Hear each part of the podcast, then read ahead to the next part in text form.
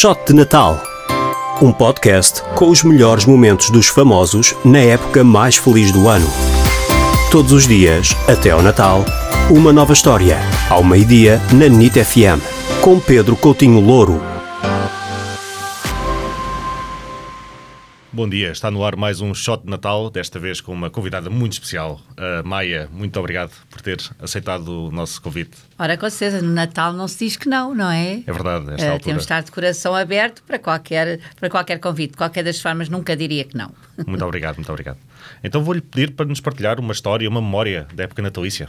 Muito bem. Eh, eu sou, pertenço a uma família tradicional, portanto, em que eh, gostamos imenso do Natal e vivemos o Natal intensamente. Minha família não é grande, eh, atualmente somos só dois irmãos, eu e o meu irmão Ni, e depois entre nós temos eh, dois fi- eh, cinco filhos e a minha falecida mãe tinha então sete netos.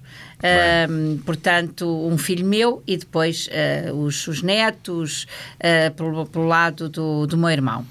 Bom, o que é que acontece? Acontece todos os natais, a minha mãe era assim a figura mais importante do Natal, o meu pai já tinha falecido e então a mãezinha é que representava, a mãezinha era assim que nós a tratávamos, Sim, sim. representava assim o pilar da família, a pessoa que, que enfim, que geria